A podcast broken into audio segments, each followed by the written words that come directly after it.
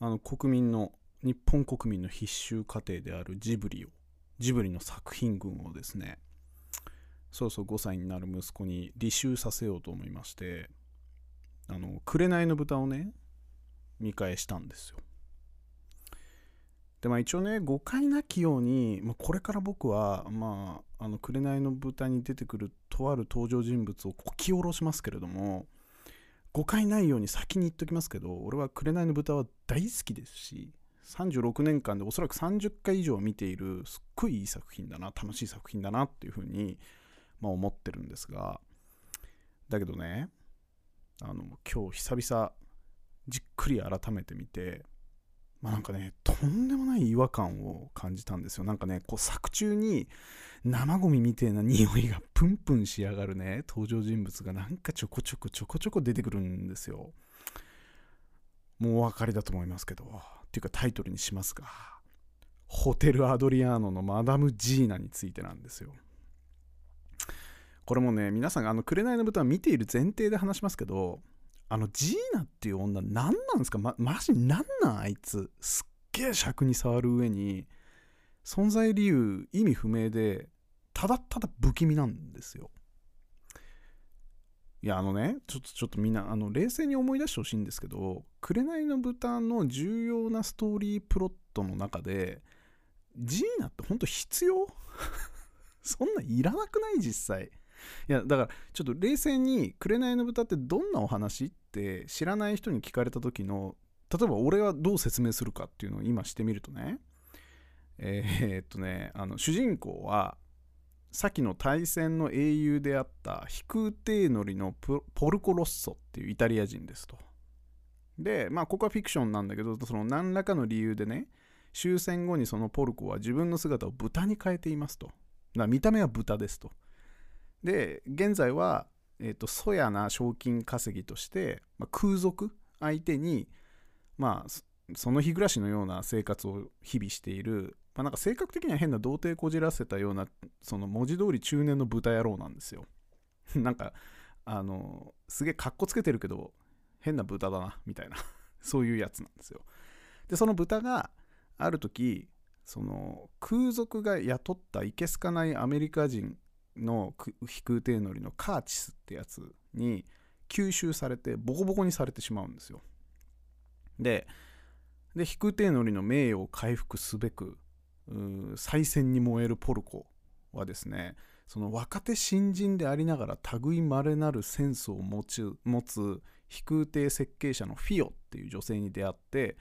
まあ、彼女の尋常ならざる努力によってね宿敵カーチスに勝ちうる完璧な飛空艇を作るわけですよ。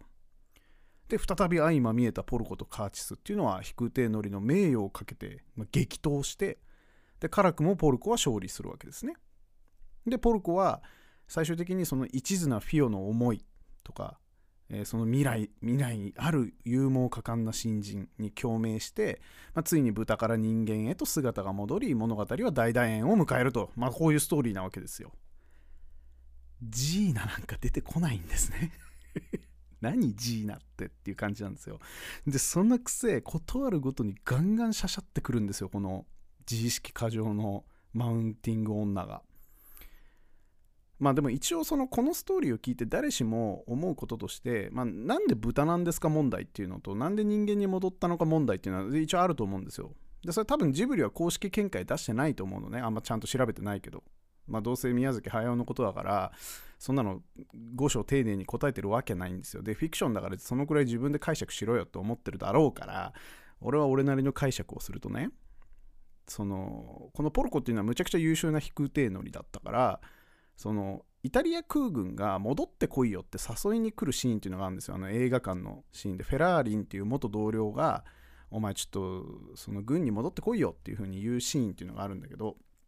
でその時にフェラーリンがあの吐き捨てるように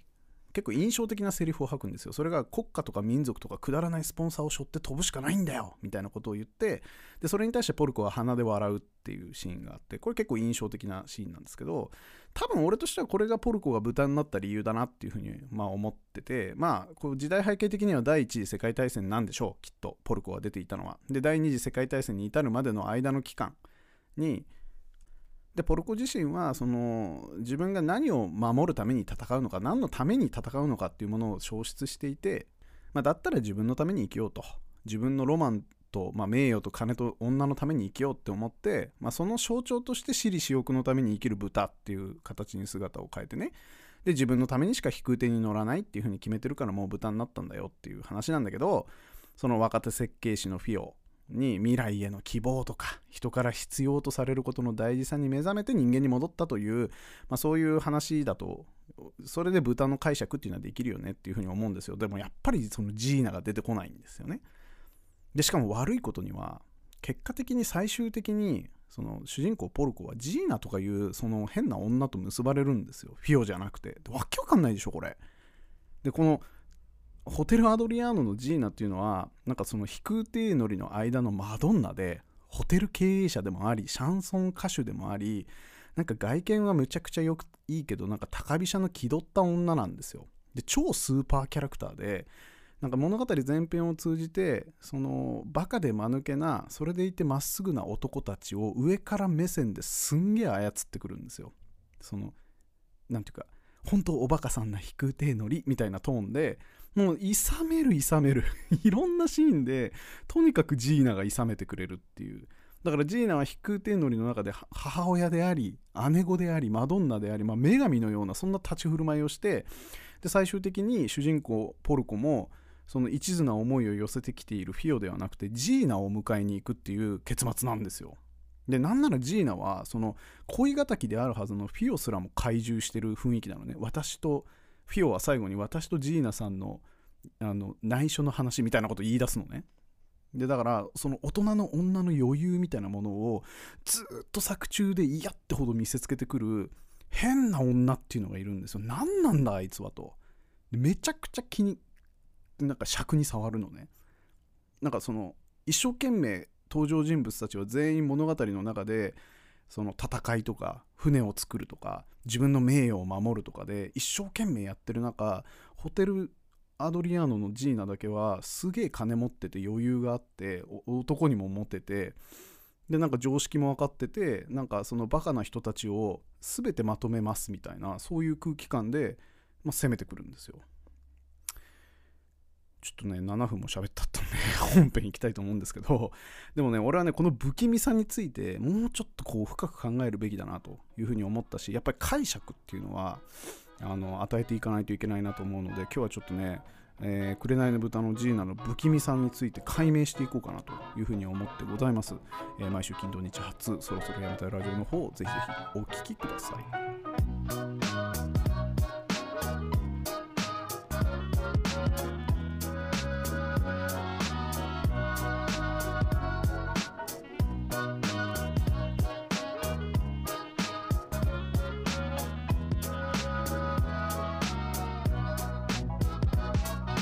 ということで改めましてこんばんはちゅう話のものね時間がないんで結論から言うとね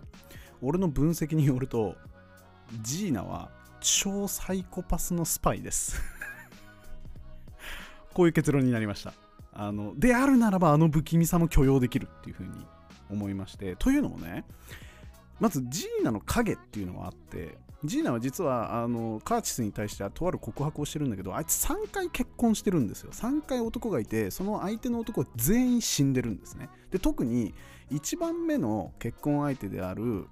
ベルニーニっていうやつはポルコの同僚なんですよ。で戦中に第一次世界大戦中に亡くなってるんですよ。でそのシーンっていうのがすげえあの不気味で普通のいつも通りの偵察に出ていたらポルコとベルニーニがね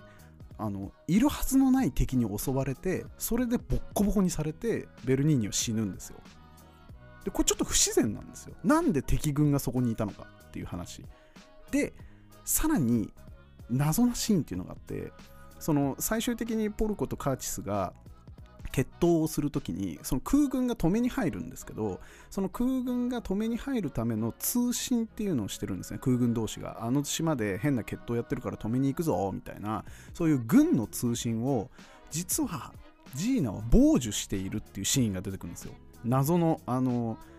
傍受機械がえー本棚の奥に隠し扉としてあってで彼女は軍のモールス信号を解明して、えー、とそれが何なのかっていうのを理解してるんですよ。これどう見てもこいつ連合国軍側のスパイなんですよ。でしかも3人も戦争で亡くしているっていうことを考えるとこいつは多分アメリカ側のなないしは連合国側のいわゆるそのハニートラップを仕掛けてくる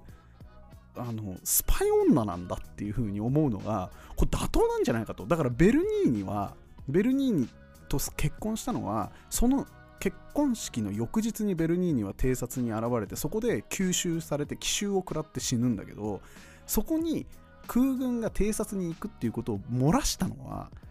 ジーナなんじゃないかと。だからジーナの不気味さっていうのはある意味正しくてあいつはなんかスパイなんですよ。ていうか逆にスパイぐらい不気味じゃないと意味がわからなすぎて。でしかもだってあのポルコとジーナっていうのは昔から恋恋人そのお互いに思いを寄せていたみたいなこと言ってでもそれが結ばれずに最終的に結ばれてよかったねみたいな風にみんな思ってるかもしれないけどあの2人の間にその双方の恋を妨げる何か身分の差とか事情っていうのは特に存在してないんですよ。ただジーナがこじらしてるだけなんですよ。まあもしかしたらポルコもだけど。それ結構不自然で。あれは単に次の第二次世界大戦に向けてポルコが出撃することを多分願っていてでその時に彼は養殖になるだろうからそのポルコの情報を連合国側に漏らそうとする、まあ、スパイ女ジーナの物語っていうのがこう紅の豚なんですよ。ちょっとごめんあともう10秒しかないからこれで終わるけど